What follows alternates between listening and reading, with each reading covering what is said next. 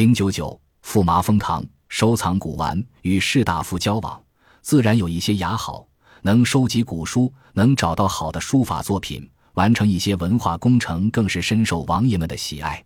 周定王的世子朱有敦编著了《东书堂集古法帖》，章节编排参考了前代的淳化阁帖，基本分为历代帝王书和历代名臣书。这是明代开国近半个世纪以来第一次有人尝试汇编书法经典。在周王世子朱有然的记述中，自己记为十卷，乐之于时，以便自观，表示只是为了自己学习。这如果是谦逊的说法。那更证明周王的富庶，自己想写书法就可以做个经典汇编来临摹。这套法帖影响很广，二百年后还有人记得。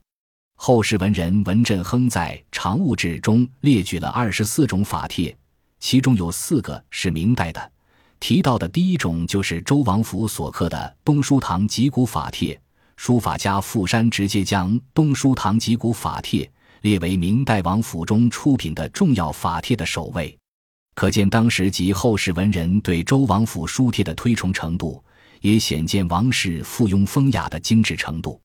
相对于周世子表达上只给自己看的风雅，晋王世子的文化工程就更直接了。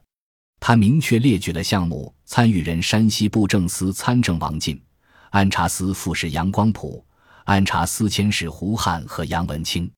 明代早期的地方体制为三堂：布政司、按察司都指挥使司，前两个主要是文官负责，后一个主要是军人负责。作为亲藩和地方的文官进行文化往来，自然是可以的。这些文官进入文化工程编修小组名单也无可厚非。还有两位山西籍的士大夫也参与了，分别是张仪和翟茂。张仪是太原人。公元一四百六十年进士及第，官至工部侍郎。翟茂是河南人，在山西担任过巡抚。这大体是晋藩搞文化工程的名誉圈子，和今天一样，一线干活的还是地方的小文人。可见藩王搞文化工程的人力、物力、财力以及地方官员和士大夫的助力是可观的。这种风雅是底层文人难以想象的。